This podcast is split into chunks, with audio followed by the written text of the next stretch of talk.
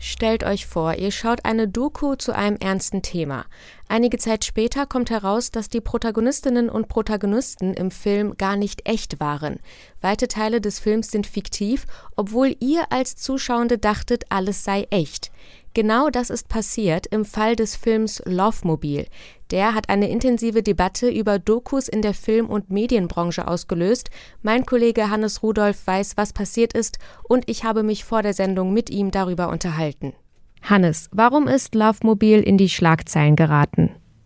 Lovemobil ist ein Film, der das Leben von Prostituierten in Niedersachsen zeigen soll. Die Prostituierten in dem Film arbeiten in Wohnmobilen. Der Film kam bei der Kritik ziemlich gut an zunächst. Er hat den Deutschen Dokumentarfilmpreis gewonnen und er war auch ursprünglich für den Grimme-Preis nominiert. Das alles klingt erstmal ziemlich gut, es gibt aber ein ziemlich großes Problem. Es kam heraus, dass ein Großteil der im Film gezeigten Menschen, also die Prostituierten, die Zuhälter und die Freier, nicht echt sind. Sie wurden von Schauspielerinnen und Schauspielern dargestellt. Das Ganze hat eine Recherche des NDR ergeben, des Norddeutschen Rundfunks.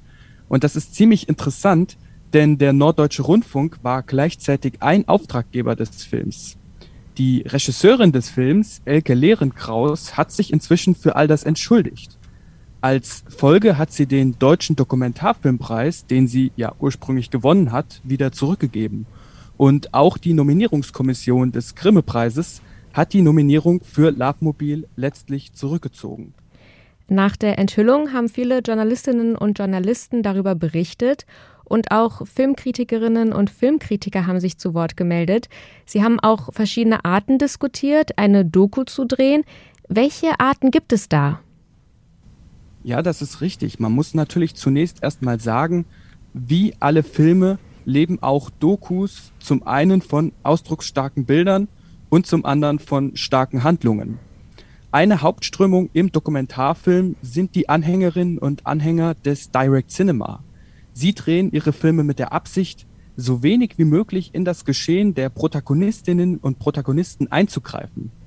Ganz anders sieht das eine andere Strömung im Dokumentarfilm, der künstlerische Dokumentarfilm. Der sagt, dass auch inszenierte, auch fiktive Inhalte einer Doku die Realität darstellen können und damit auch authentisch sein können. So rechtfertigt auch Lehren Kraus, die Lovemobil-Regisseurin, in der NDR-Enthüllung zu dem Film, dass sie wesentliche Szenen im Film fiktiv dargestellt hat. Okay, und wo genau liegt jetzt das Problem? Ja, das Problem ist, dass eben für jede Regisseurin, für jeden Regisseur die Grenze zwischen der fiktiven Darstellung und dem nachprüfbaren journalistischen Produkt etwas anders verläuft. Da gibt es dann handwerkliche Probleme, die entstehen, wenn so ein Film gedreht wird und die gelöst werden müssen. Zum Beispiel, wenn sich im Laufe einer Recherche keine geeigneten Protagonistinnen und Protagonisten finden, die gefilmt werden wollen. Der Norddeutsche Rundfunk, der NDR, hat selbst eine Talkrunde zu dem Thema veranstaltet, und zwar im Medienmagazin ZAP. Dort waren sich die Teilnehmenden einig. Beide Arten des Dokumentarfilms sind in Ordnung, sie sind legitim, aber wenn Inhalte fiktiv sind oder wenn sie nachgestellt sind, muss das eben für die Zuschauenden ganz klar gekennzeichnet sein.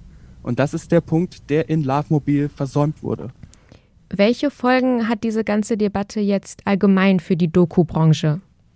Also man kann jetzt schon sagen, die Debatte hat grundlegende Fragen in der Branche aufgewühlt.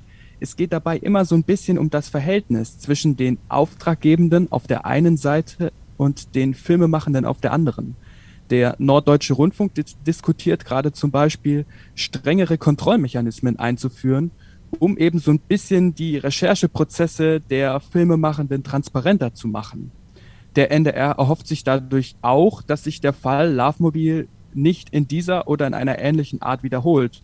Und er möchte logischerweise auch verhindern, dass die Zuschauenden das Vertrauen in den öffentlich-rechtlichen Rundfunk verlieren. Ganz anders sieht das der Verein ProQuote Film. Die sehen in den zusätzlichen Kontrollmechanismen ein pauschales Misstrauen und die sorgen sich um das Vertrauensverhältnis zwischen den Filmemachenden und den Auftraggebenden.